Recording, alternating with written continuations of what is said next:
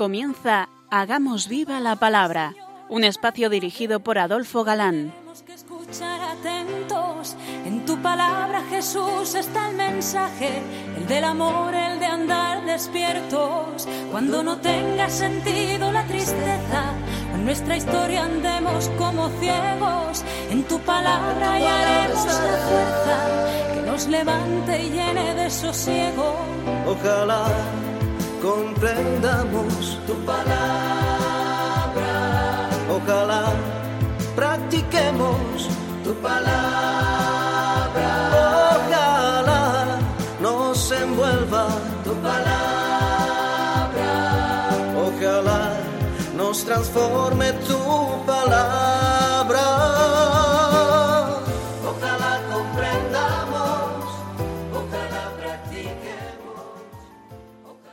Hola queridos radioyentes, un día más en esta emisora amiga nos ponemos en contacto con vosotros a través de las ondas para compartir el gozo de disfrutar la palabra de Dios buscando en vuestra compañía su vigencia y fuerza para nuestra vida, pues sabemos que la palabra de Dios es siempre actual.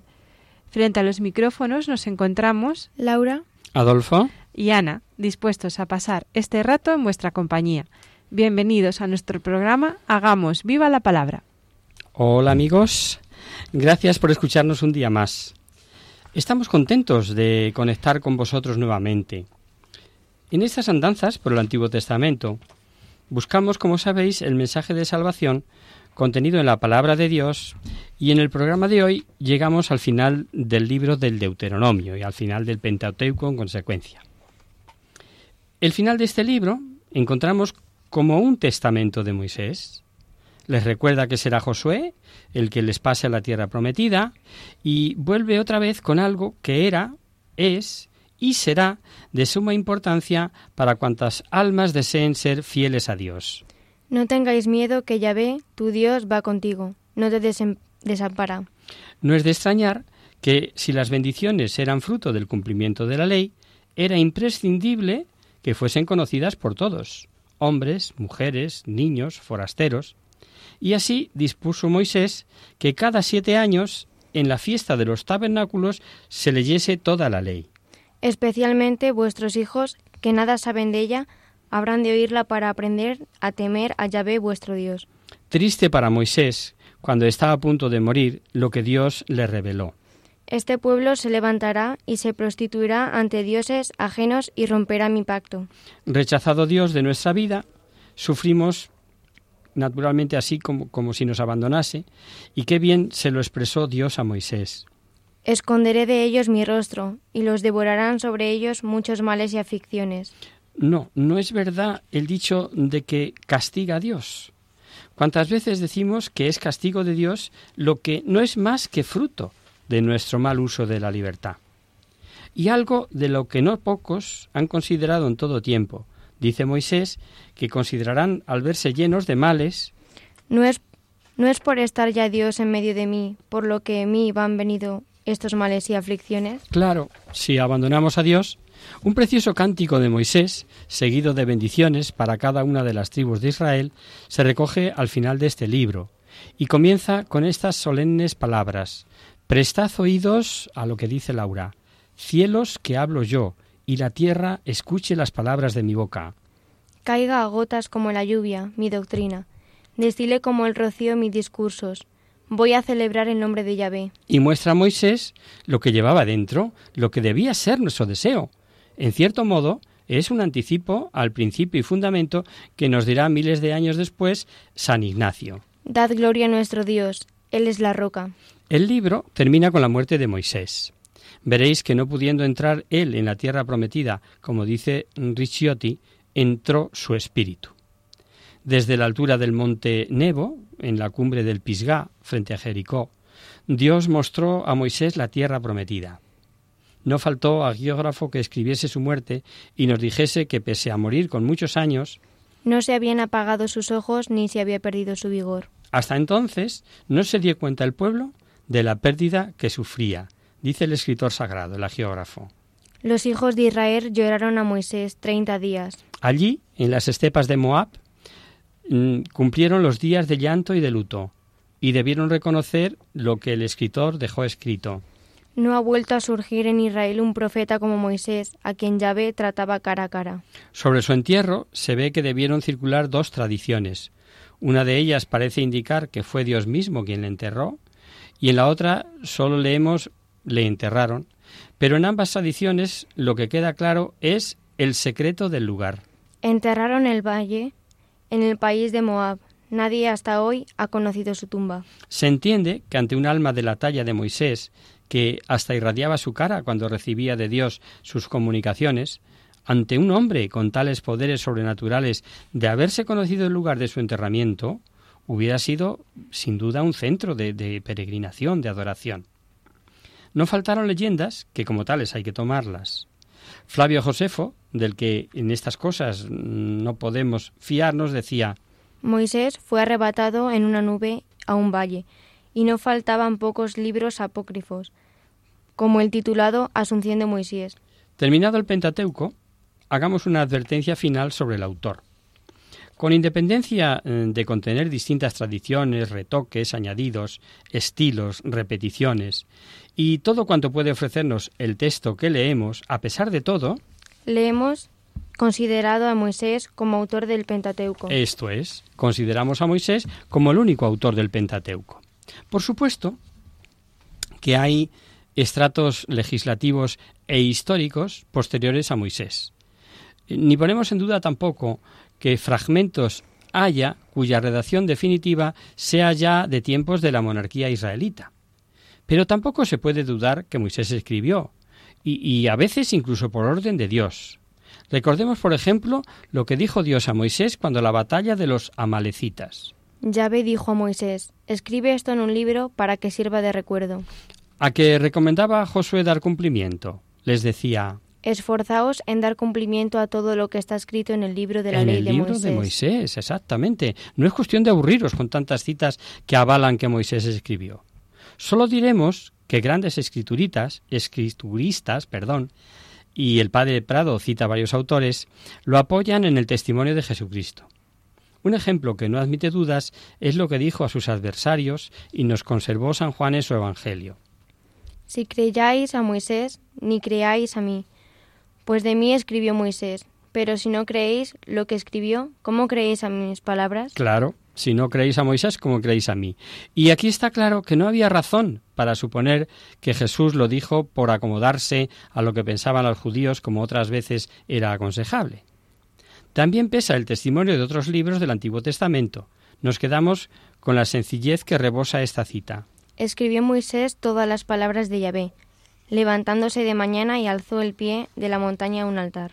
No os extrañéis que la Comisión Bíblica, en carta del cardenal Suat, en enero de 1948, dijese La crítica sana e imparcial y la aportación de las ciencias auxiliares podrá, eh, fuera de duda, la gran participación y profunda influencia de Moisés como autor y legislador. Está claro. Y lo dice la Comisión sin negar la existencia de diversas fuentes y aumento progresivo de leyes, pero reconociendo La autenticidad mosaica del Pentateuco. Como seglares, aunque amantes de la Biblia, somos meros repetidores de los mensajes de nuestra jerar- jerarquía. O sea, que aunque interesados en aprender, aun de acuerdo con lo que dice el repetido de redentorista padre Juan Prado, El balance de los últimos 50 años se enterra enteramente favorable le- al contenido histórico del Pentateuco. y este libro se escribió pasada la mitad del siglo XX. Sabemos que hemos de dejar a los estudiosos, ayudados por el Espíritu Santo, que aporten nuevos descubrimientos sobre la composición literaria, pero que nada podrá quitar su valoración teológica, que es lo que nos interesa a los cristianos, ¿a que sí? Porque, como siempre advertimos, a todo seglar que ame la Santa Biblia, El autor principal de toda la Biblia es el Espíritu Santo. estos cinco primeros libros de la Biblia, que conocemos como el Pentateuco, ¿sabéis cómo es denominada por los judíos? como la Torá, o lo que él mismo, la ley. La Torá o la ley, ellos lo llaman así. Y como son los cinco que llevamos visto hasta ahora, antes de meternos con el precioso libro de Josué, damos unas pinceladas, si os parece, y así repasamos sobre lo que vimos. Comencemos por el Génesis. dividido en dos grandes partes, los orígenes de todo lo creado y la historia patriarcal, recordemos que lo primero que nos enseña es la creación. Dios, creador de todo, pero creado todo de la nada, y con solo su palabra. Dios, haya luz, y hubo luz. Haya un firmamento, y así fue. Y con solo una palabra produjo la tierra, verdor, semilla, árboles, y con solo su palabra... El sol, la luna y las estrellas, animales según su especie. Qué interesante. A cada creación, dice el Génesis, que Dios veía que era bueno lo creado. Dios dijo, haya luz, y hubo luz, y vio Dios ser buena la luz. O lo seco llamó Dios tierra, y a la unión de las aguas mares, y vio Dios ser bueno. Y vio Dios ser bueno, así y una otra vez. Vio Dios que era bueno, vio Dios que era bueno. ¿Es que Dios no sabía que cuanto creaba era bueno? Veamos la última creación y comprenderemos el por qué Dios repite eso de lo que vio que era bueno. En la última creación no dijo Dios haya luz, ni dijo haya firmamento, ni dijo ah, haga la tierra brotar hierba, no.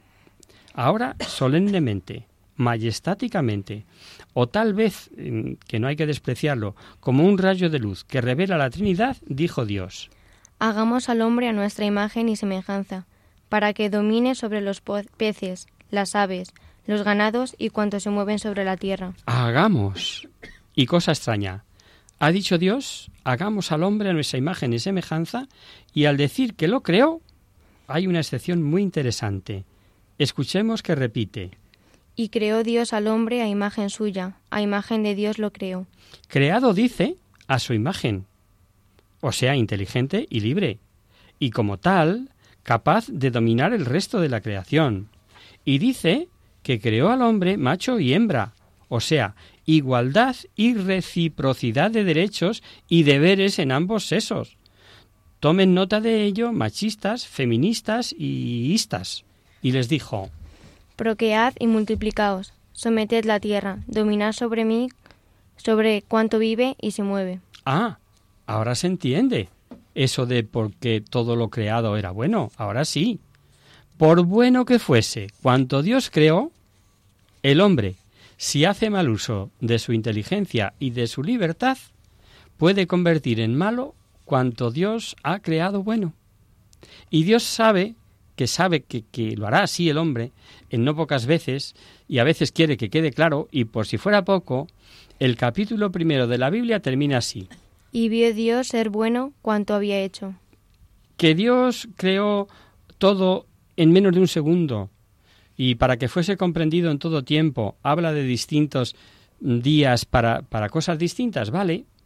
Como si lo quiso hacer en lo que en nuestro tiempo llamamos ciclos de millones de años, nos vale también.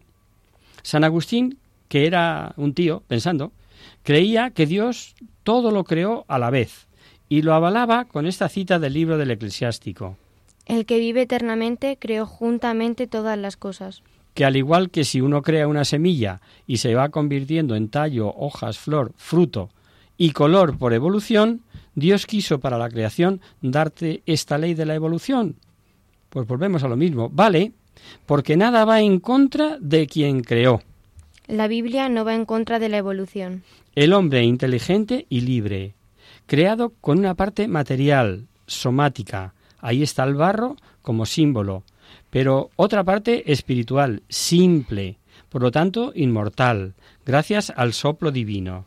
Modeló Yahvé, Dios, al hombre de arcilla y le inspiró aliento de vida. El hombre creado con cuerpo y alma. A que ahora se comprende mejor lo que Jesús decía a sus apóstoles. No tengáis miedo a los que matan el cuerpo, que el alma no pueden matarla. Claro, si el alma es inmortal. ¿Que así lo crees tú, querido radioyente? Haces bien, porque alma tienes y no morirá. ¿Que no lo crees? Pues como si creyeras, porque por no creer no deja de ser verdad. A lo peor no quieres creerlo porque conoces el total de la cita que hemos leído a medias. Leámosla entera, Laura. No tengáis miedo a los que matan el cuerpo, que el alma no pueden matarla. Temed más bien a aquel que puede perder el alma y el cuerpo en la gehenna. En, en, el demonio, o sea, en, en, el, en el infierno, la genna, que se la llama así también. Y es el Génesis el que nos enseña lo que Dios quería para el hombre. No, Dios no creó al hombre para que sufriera. Dios no quiere para el hombre el dolor, la pena, la desgracia, la enfermedad o la muerte. No lo puede decir la Escritura de forma más clara, más sencilla, más precisa. Plantó luego Yahvé, Dios, un jardín en el Edén, y allí puso al hombre a quien formara. En un Edén. Hacemos ahora un pequeñito descanso en la palabra, si os parece.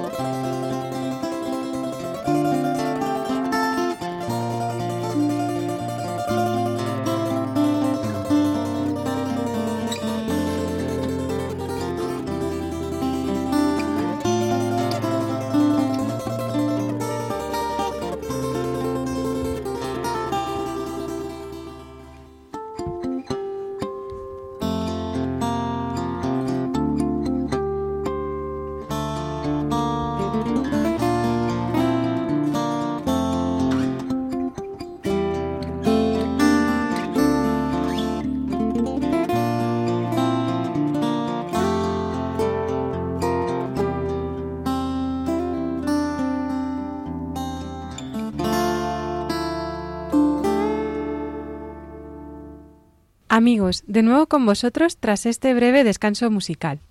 Os recordamos, queridos oyentes, que sintonizáis el programa Hagamos viva la palabra. Si queréis contactar con nosotros vía correo postal, lo podéis hacer a Radio María, Paseo Lanceros número 2, primera planta 28024 de Madrid. Y si preferís, al correo electrónico hagamos viva la palabra arroba radiomaria.es. Para los que se acaban de incorporar, decirles que estamos desarrollando el curso de la historia de la salvación a través de los libros históricos del Antiguo Testamento. Y concretamente, vistos los cinco primeros, el Pentateuco, estamos haciendo un pequeño repaso de ellos. Creado el hombre a imagen y semejanza de Dios, lo pone el Señor en un paraíso. Ahí nos quedábamos antes del descanso, ¿verdad? Así lo quería Dios. El hombre, rey de la creación, y viviendo en un paraíso. Una sola cosa pidió al hombre. No quieras ser como yo. No pretendas saber tú lo que es el bien y lo que es el mal. Eso lo puedo saberlo yo, solamente. Y esta enseñanza, qué bien la enseña la Biblia. Dice, lo representa gráficamente, que entre los árboles hermosos a la vista y sabrosos al paladar, estaba el árbol de la vida y el árbol de la ciencia del bien y del mal. Y dijo Dios al hombre, De todos los árboles del paraíso podéis comer, pero del árbol de la ciencia del bien y del mal no comas, porque el día del que comiereis ciertamente morirás. El envidioso Satanás, valiéndose de la serpiente, sedujo a la mujer. Como padre de la mentira, se valió de la mentira. Nada mejor para seducir. ¿Cómo es que Dios os ha dicho, no comáis de ninguno de los árboles del jardín? Eva entró en el engaño. Y mala cosa es entablar conversación con Satanás. Y como le dijera que sí que podían comer de todos menos de aquel árbol, porque les había dicho Dios que si comían de él morirían, Satanás le dice, De ninguna manera moriréis. Es que Dios sabe muy bien que el día en que comiereis de él, se os abrirían los ojos y seréis como dioses, conocer- conocedores del bien y del mal. Y dice el sagrado texto que entonces vio la mujer apetitoso el comer de lo prohibido. ¿Apetitoso por qué? El Génesis nos demuestra que había aceptado el veneno de la insidiosa y maligna promesa satánica. Como viese la mujer que el árbol era bueno para comer, excelente para lo- lograr sabiduría, tomó de su fruto, comió y dio a su marido, que igualmente comió.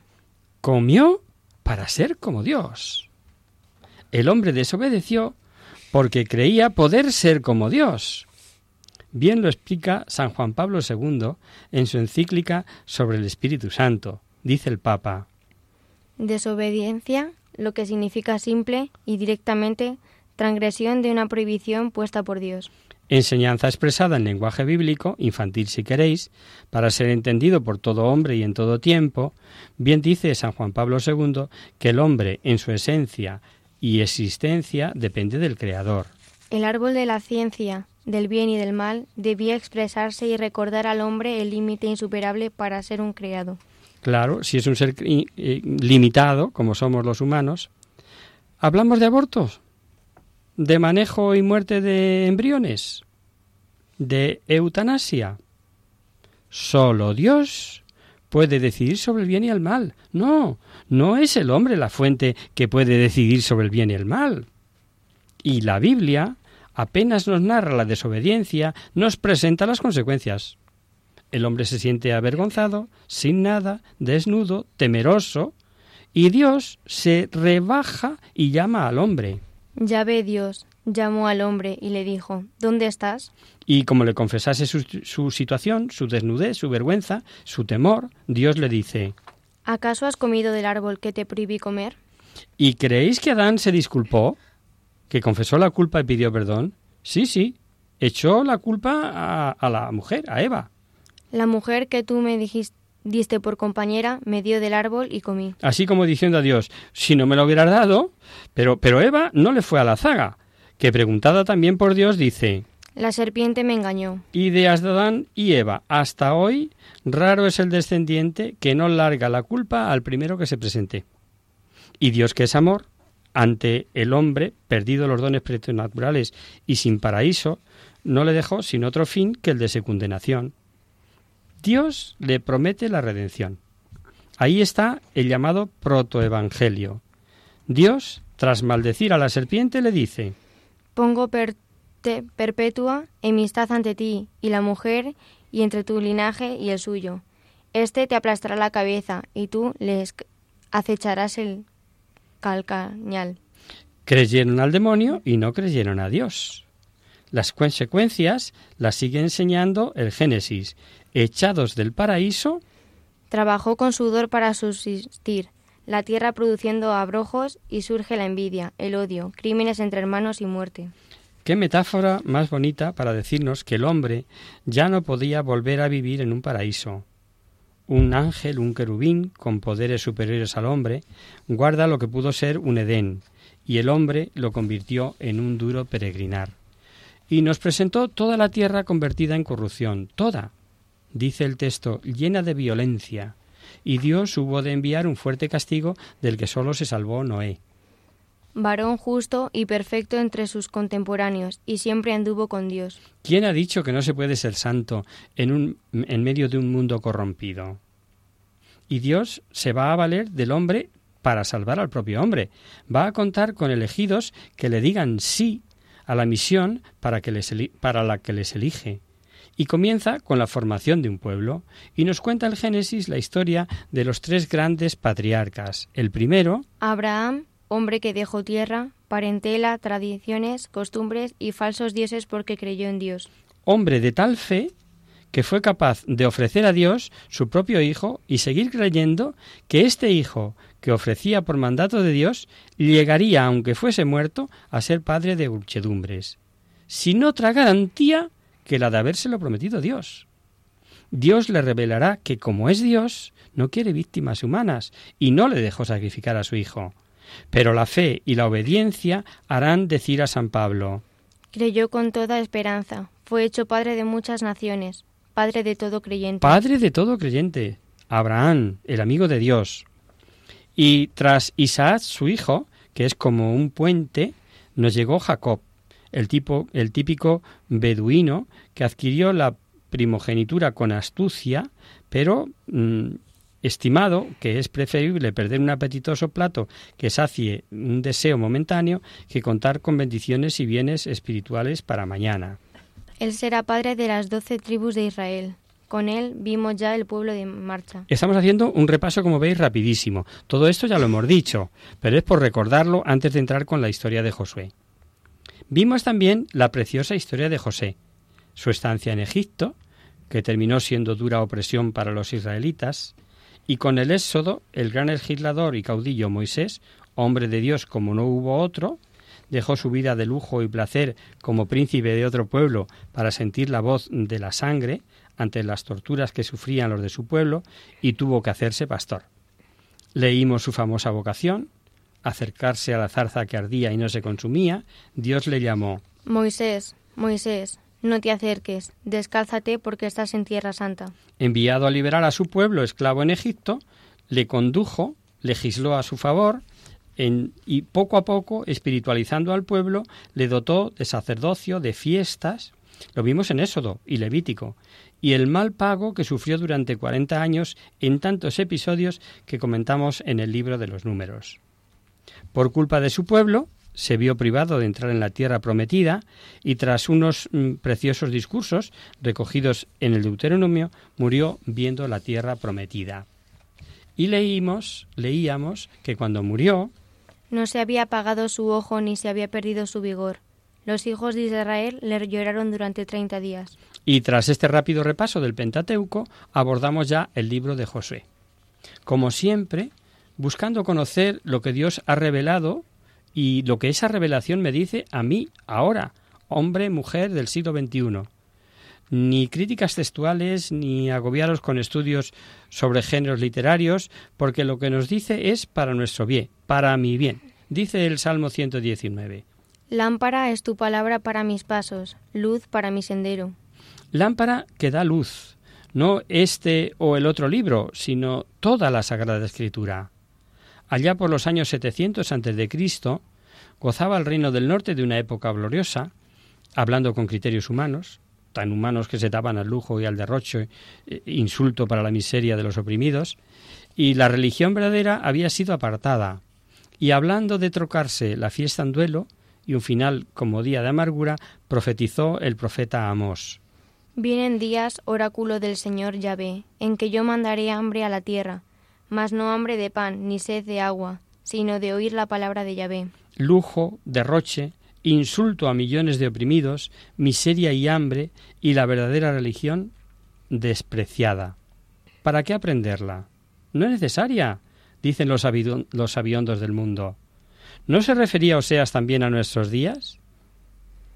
Hambre de sed y no hambre de no, pan. hambre, no hambre de pan ni de sed de agua, sino de oír la palabra de Dios. ¿Comprendéis ahora nuestra insistencia deseando que todo el mundo conozca la palabra de Dios?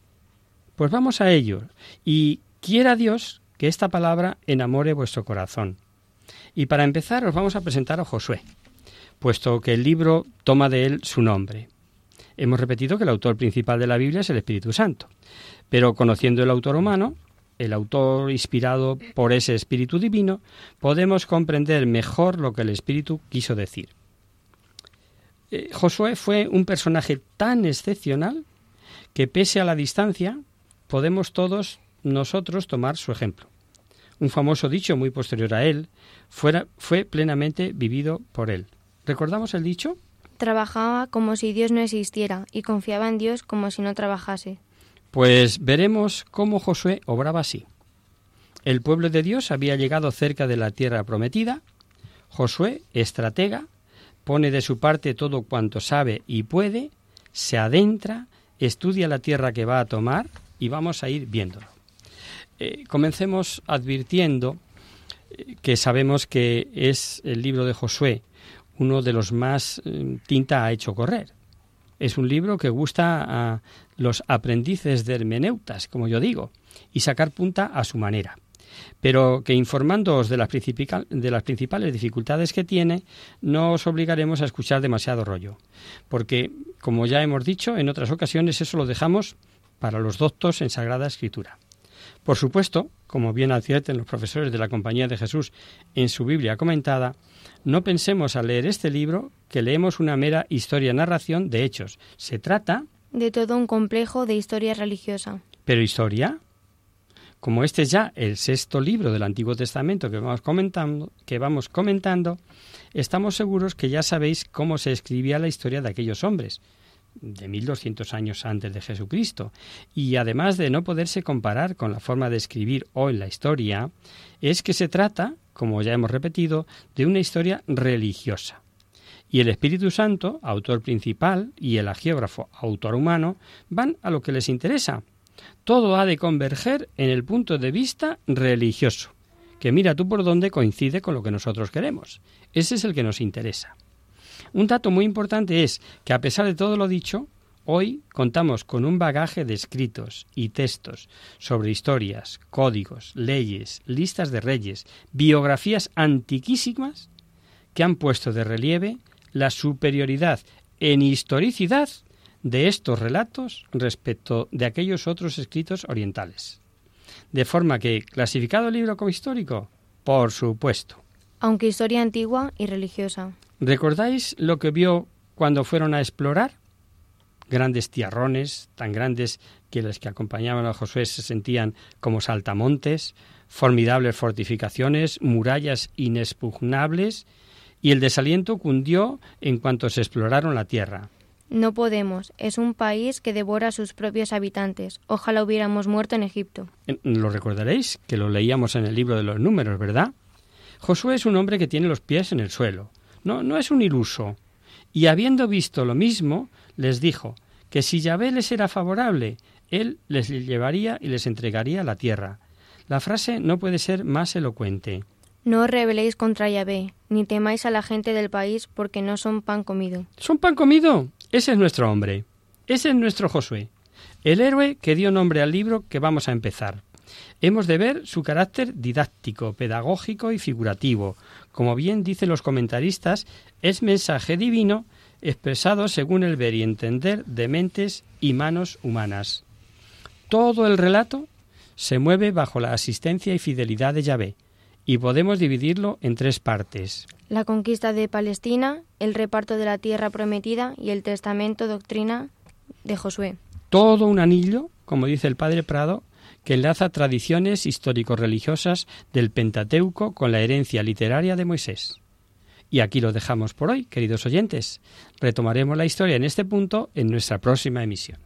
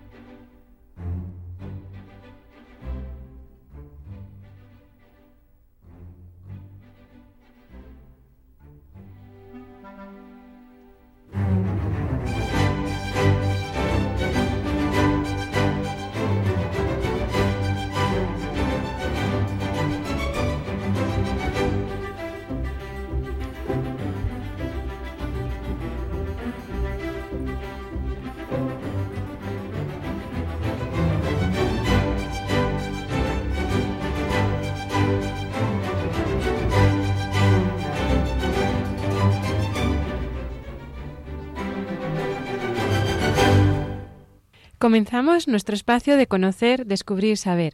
Espacio, como sabéis, destinado a vuestras consultas, aclaraciones o sugerencias. Hemos recibido una carta de una oyente malagueña que nos pregunta acerca de algo que todo cristiano debería conocer, y es de la necesidad o no de confesarse. Su carta dice así. Hola, soy Isabel y os escribo desde Málaga. Os escucho siempre que puedo, pues creo que para defender nuestras creencias es necesaria una buena formación religiosa, aunque he de reconocer que la mía, debido al ambiente en el que me he criado, es bastante precaria. Escuchar Radio María me está ayudando mucho, sobre todo los programas dedicados a las Sagradas Escrituras como el vuestro y al Catecismo de la Iglesia Católica. Os escribo para que plantear para plantearos la siguiente cuestión. Hace poco, hablando con una amiga, salió el tema de la confesión. Ella me decía que no veía necesario confesarse con un sacerdote, que con hacer un examen de conciencia y pedir perdón a Dios en nuestro corazón es suficiente, pues el que perdona es Dios, y haciendo esto ella era recupera la paz. Yo, aunque creo que en esta es un error, no supe cómo rebatirla, no supe dar razones contundentes de por qué eso no es cierto. ¿Me podríais ayudar? Muchas gracias, Isabel. Mm, las gracias a ti. Muchas gracias por tu consulta, querida Isabel. Coincido contigo en que la formación es imprescindible para dar razones de nuestra fe. Sin formación puede ocurrirnos, y de hecho es muy frecuente, que creamos pero no sepamos por qué, y por lo tanto cuando se cuestionan nuestras creencias tampoco sabemos defenderlas. Cristo murió para redimirnos del pecado, para que nuestros pecados pudieran ser perdonados. Pero para obtener el perdón de Dios no basta con hacer una oración de arrepentimiento y pedirle perdón en nuestro corazón. Puede que con esto tu amiga se sienta aliviada momentáneamente, pero no obtiene la remisión de sus pecados de esa manera. Para responder a tu pregunta y fundamentar la afirmación que acabamos de hacer, vamos a recurrir a la Biblia como es nuestra costumbre, a la Biblia y al magisterio de la Iglesia. Es cierto que es Dios quien perdona los pecados, pero lo hace a través de la Iglesia y de los sacerdotes, pues así lo estableció Cristo. La capacidad de los ministros, que representan a Cristo en todos los lugares y en todas las épocas, no es de origen humano, sino divino. Leemos en la segunda carta de San Pablo a los Corintios. Nuestra capacidad viene de Dios, el cual nos capacitó para ser ministros de una nueva alianza, no de la letra, sino del Espíritu, pues la letra mata más el Espíritu que da la vida. Cristo obra visiblemente en la Iglesia y a través de la Iglesia que es su cuerpo. Y el Espíritu Santo vivifica a sus miembros con carismas para ejercer los ministerios y continuar la obra salvadora de Cristo. San Pablo nos dice en la carta a los Efesios.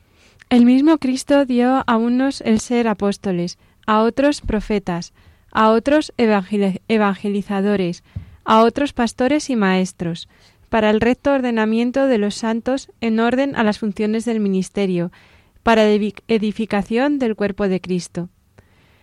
Para que no seamos ya niños, llevados a la deriva y zarandeados por cualquier viento de doctrina, a merced de la malicia humana y de la astucia que conduce engañosamente al error.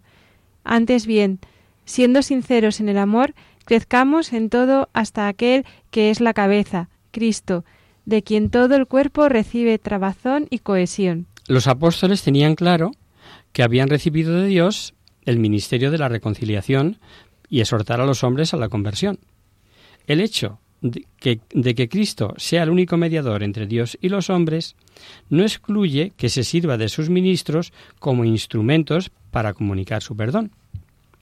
Vamos a ver dos citas que son clave para comprobar que el sacramento de la penitencia fue instituido por Jesucristo y por tanto querido por Dios.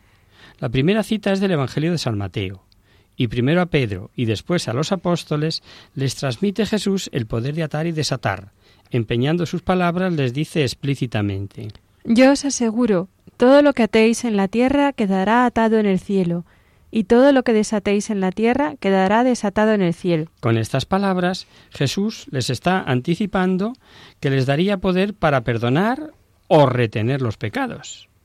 La segunda cita es del Evangelio de San Juan y nos traslada al domingo de resurrección y concretamente al momento en el que Jesús se aparece a sus apóstoles y cumple aquella promesa, instituyendo el sacramento de la reconciliación. Al atardecer de aquel día, el primero de la semana, estando cerradas por miedo a los judíos las puertas del lugar donde se encontraban los discípulos, se presentó Jesús en medio de ellos y les dijo, La paz con vosotros. Dicho esto, les mostró las manos y el costado. Los discípulos se alegraron de ver al Señor. Jesús les dijo otra vez, La paz con vosotros. Como el Padre me envió, también yo os envío. Dicho esto, sopló sobre ellos y les dijo, Recibid el Espíritu Santo. A quienes perdonéis los pecados les quedan perdonados, a quienes se los retengáis les quedan retenidos. Cuando recibimos el sacramento de la reconciliación, nuestros pecados son perdonados, pero aquí y en el cielo en virtud del poder que Jesús dio a los apóstoles y sus sucesores. Si leemos las cartas de San Pablo, veremos cómo los apóstoles ejercieron el poder que Cristo les había dado de atar y desatar, perdonar o retener los pecados. Así, en la segunda carta a los Corintios, Pablo dice El que está en Cristo es una nueva creación. Pasó lo viejo, todo es nuevo. Y todo proviene de Dios que nos reconcilió consigo por Cristo y nos confió el ministerio de la reconciliación porque en Cristo estaba Dios reconciliando al mundo consigo, no tomando en cuenta las transgresiones de los hombres, sino poniendo en nosotros la palabra de, de, la reconciliación. Somos, pues, embajadores de Cristo, como si Dios exhortara por medio de nosotros. La confesión es la manera en que el pueblo de Dios ha abordado desde siempre el arrepentimiento, la reconciliación, la sanación. En el Antiguo Testamento, la gente, en el Antiguo Testamento, perdón, la gente confesaba sus pecados regularmente ofreciendo un sacrificio animal. Con la venida de Jesús esto no cambia, pero se simplifica al establecer el sacramento de la penitencia en la nueva alianza. En las primeras comunidades cristianas se hacía confesando los pecados públicamente. Así lo leemos en la carta del apóstol Santiago. Confesaos, pues, mutuamente vuestros pecados y orad los unos por los otros, para que seáis curados. La oración ferviente del justo tiene mucho poder. Posteriormente, el sacerdote era quien decidía, después de escuchar el pecado, si éste tenía que ser confesado en público o bastaba la confesión al sacerdote. Y finalmente se desarrolla el sacramento de la reconciliación tal como lo conocemos hoy, preservando la privacidad de la persona por medio de la confesión al sacerdote y el secreto de confesión. Aunque el rito externo de la confesión haya cambiado con el transcurso de los siglos, la esencia se ha mantenido. ¿Y cuál es la esencia? Que Cristo instituyó el ministerio de la reconciliación, otorgando a sus apóstoles y sucesores el poder de perdonar pecados. Y para que el sacerdote pueda absolver los pecados, tiene que conocerlos. El magisterio de la Iglesia, a través de los papas, ha tratado este sacramento en varias ocasiones. Vamos a citar a San Juan Pablo II en su exhortación apostólica Reconciliatio o Penitencia que nos dice Cristo ha confiado a la Iglesia el ministerio de la reconciliación. Todas las demás actividades que hace la Iglesia no valdrían nada si no, diera si no se diera prioridad a este servicio de ofrecer a los hombres el perdón de Dios. Y nos explica el papel que tiene el sacerdote al administrar este sacramento. El sacerdote actúa in persona Christi, en persona de Cristo. Cristo, a través del sacerdote, realiza el ministerio del perdón de los pecados. Este servicio y ministerio es el más difícil y delicado, el más fatigoso y exigente, pero uno de los más hermosos y consoladores ministerios del sacerdote. Por último, nos habla del efecto que tiene la confesión de los pecados sobre cada uno de nosotros. Con la confesión, el pecador se reconcilia con el Padre, se reintegra a la comunión eclesial con los hermanos que había roto con el pecado y recobra la paz consigo mismo. ¡Qué gran regalo! Nos reconciliamos con Dios, con los hermanos, y recuperamos la paz. Y es que la confesión es la medicina del alma. Nada hiere más a nuestra vida, nuestras relaciones y nuestra salud mental que la carga del pecado. San Bernardo decía que el Espíritu Santo es caricia para quien recibe los sacramentos, pues nos dan la gracia de Dios, que cura, fortalece, anima, perdona, santifica y purifica. El sacramento de la confesión es la señal visible a través de la cual se comunica al alma una gracia invisible. Pablo VI lo describe con una frase preciosa. En la confesión se encuentra la misericordia de Dios y la miseria del hombre. Por último, citaremos al Papa Francisco, que nos anima a acudir a este sacramento y dice o ha dicho recientemente en una de sus catequesis. También desde el punto de vista humano, para desahogarse, es bueno decirle al sacerdote esas cosas que pesan tanto en mi corazón. Uno siente que se desahoga ante Dios, con la Iglesia y con el hermano. Por eso no tengan miedo de la confesión. De ella uno sale libre, grande, bello, perdonado, limpio y feliz. Y esto es lo hermoso de la confesión. Esperamos haber respondido a tu pregunta, querida Isabel. Eh, de todos modos, y como siempre decimos, estamos a tu disposición y la de todos nuestros oyentes para cualquier aclaración que, que veáis necesaria. Y hasta aquí, queridos amigos, el programa de hoy. Os dejamos con nuestra sintonía y os recordamos que si queréis dirigiros al programa para cualquier duda, aclaración o sugerencia, participando en el espacio de conocer, descubrir, saber, estamos a vuestra total disposición y encantados de atenderos en la siguiente dirección. Radio María, Paseo Lanceros, número 2, primera planta 28024 de Madrid. O bien, si lo preferís, al correo electrónico hagamos viva la palabra arroba radiomaria.es. El próximo miércoles, como sabéis, está el programa del Padre Jesús Silva, que alterna con nosotros. Tus palabras, Señor, son espíritu y vida. Por tanto, nosotros nos encontraremos de nuevo dentro de 15 días, si Dios quiere con un programa en el que abordamos un nuevo libro, el de Josué, sucesor de Moisés al frente del pueblo de Israel, y con él comenzará la conquista y el reparto de la tierra prometida. Hasta el próximo día, amigos. Hasta el próximo día. Hasta dentro de 15 días.